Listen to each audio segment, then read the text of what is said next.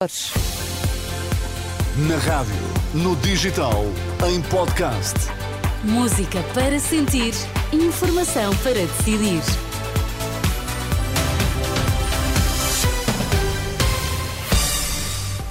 Seja bem-vindo à Renascença, tarde de terça-feira. Está comigo Sónia Santos nas notícias o Vítor Mesquita. Boa tarde, Vítor. Boa tarde, Sónia. Quais são os temas em destaque? Caso BES-GES, julgamento do processo arranca 28 de maio. INEM confirma buscas da PJ em Lisboa e Porto.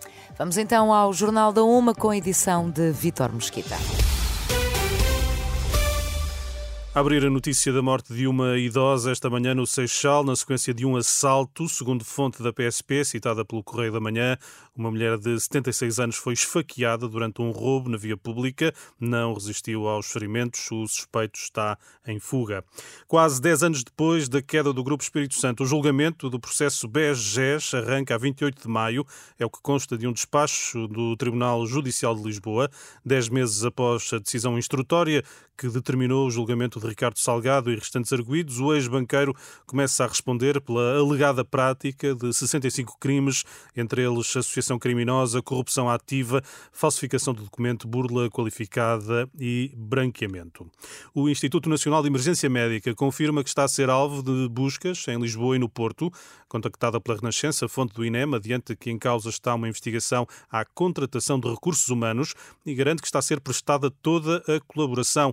Informação que consta já de um comunicado. A agência Lusa adianta que as autoridades estão no Conselho Diretivo do INEM em Lisboa, na Delegação Norte e na Base Logística de Gaia. Segundo a CNN Portugal, há suspeita da prática de crimes relacionados com viciação de regras de contratação pública. A Renascença já pediu esclarecimentos à Procuradoria-Geral da República e à Polícia Judiciária e aguarda uma resposta. A educação poderia adotar o mesmo modelo seguido pelas unidades de saúde familiar. A sugestão é do líder do Partido Livre. Em declarações à Renascença, na primeira de uma série de entrevistas aos líderes dos partidos com assento parlamentar, Rui Tavares defende que a escola pública poderia ter muito a ganhar se incorporasse o modelo de gestão autónoma das USF, em que são os próprios profissionais a definir remunerações e organização dos tempos de trabalho. Devemos investir em modelos como o das unidades de saúde familiar, que são modelos em que os médicos, os enfermeiros e os administrativos, outros profissionais de saúde, podem, em conjunto, propor ao Estado criar um centro de saúde. Definem entre si os seus horários, que são muito mais flexíveis para quem tem filhos, para quem se quer qualificar, formar, etc. No modelo B, inclusive, têm políticas de remunerações por objetivos. Pergunto-me até que ponto nós não deveríamos, por exemplo, na educação, professores, outras pessoas da comunidade educativa que tenham um projeto educativo até especializado, porque não há António Arroio do jornalismo, ou das línguas, ou uma escola pública internacional, com uma governação de escola diferenciada. A proposta do líder do Partido Livre, Rui Tavares, entrevistado pela editora de política da Renascença, Susana Madeira Martins, um trabalho que está já disponível no site. Na próxima quinta-feira, na entrevistada é Inês Souza Real, deputada única e líder do Partido Pessoas, Animais e Natureza. Uma entrevista a partir das 9h20 da manhã. Os preços para os clientes nos restaurantes não sofrem alterações, os menus é que vão acabar tal como os conhecemos, é a garantia da Associação Provar, depois de se saber que as refeições em buffet ou menu, que incluam vinho ou refrigerante, vão passar a pagar 23% de IVA na globalidade, mesmo que a maioria dos produtos esteja abrangida pela taxa intermédia de 13%.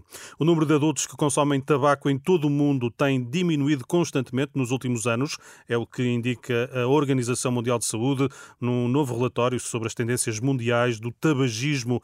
Em 2022, cerca de um em cada cinco adultos no mundo fumava ou consumia derivados do tabaco, em comparação com um em cada três na viragem do milénio. Apesar da tendência, a OMS avisa que as mortes relacionadas com o tabaco deverão permanecer elevadas nos próximos anos. E Vitória Madrugada trouxe a confirmação do favoritismo de Donald Trump nas eleições primárias do Partido Republicano. O ex-presidente norte-americano conseguiu mais de 50% dos votos no primeiro teste para a escolha do candidato às eleições de novembro. Sim, uma vantagem que torna cada vez mais provável uma reedição do confronto presidencial com Joe Biden. O atual presidente foi mesmo o alvo de Donald Trump no discurso de vitória no estado do Iowa. Trump sublinhou a necessidade de unir o país e hum, agradeceu o triunfo, palavras que já hum, escutamos hum, aqui na Renascença. Donald Donald Trump, apesar dos processos judiciais, está hum, em vantagem nas sondagens. No entanto, na leitura do investigador do Instituto Português de Relações Internacionais, José Pedro Teixeira Fernandes, é pouco provável uma hum, repetição do que aconteceu a quando da eleição de Donald Trump em 2016. O que ocorreu em 2016 eh, foi por um resultado eleitoral muito próprio em três ou quatro estados por margens muito curtas, mas que depois nos delegados que votam na escolha presidencial acabaram por ser decisivos na escolha dele como presidente. Se isto foi uma grande surpresa na altura, e eu acho que as coisas só se repetem se eventualmente houver aqui, eu diria, uma falha muito grande também de campanha uh, da parte de Joe Biden. É evidente que as sondagens não estão famosas para Joe Biden nesta altura. Eu penso que só com erros significativos ou uma conjugação muito, muito peculiar de circunstâncias, isso também poderá ser uh, feito. Ainda assim, até às eleições norte-americanas, o mundo vai enfrentar um quadro de enorme incerteza. As guerras no Médio Oriente e na Ucrânia poderão ser moldadas pela escolha dos eleitores norte-americanos. No caso do conflito israelo-palestiniano, Teixeira Fernandes antecipa algum distanciamento por parte da administração Biden no apoio a Israel. Ao contrário, por exemplo, do que acontece com a guerra da Ucrânia, este, este conflito e este apoio que tem sido dado a Israel, onde tem provocado até mais uh, fraturas ou mais contestação é no próprio Partido Democrata, que tem, obviamente, necessidade de estar o mais unido possível nesta campanha eleitoral e depois na batalha das presidenciais.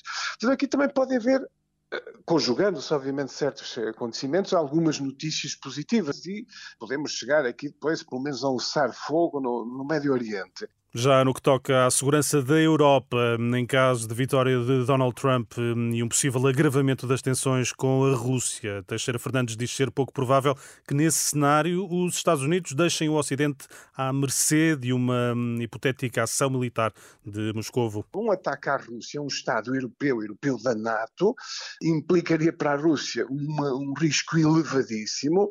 Os próprios Estados Unidos, uh, se nada fizessem, não iam pôr em causa não apenas a NATO, como a sua credibilidade como potência global. E penso que isso, mesmo com Donald Trump, provavelmente não funcionaria assim. A leitura de José Pedro Teixeira Fernandes, especialista em política internacional, aqui em declarações ao jornalista André Rodrigues. Tudo para ler, Sónia, em rr.pt. Até já, Vitor. Até, já. Até às notícias.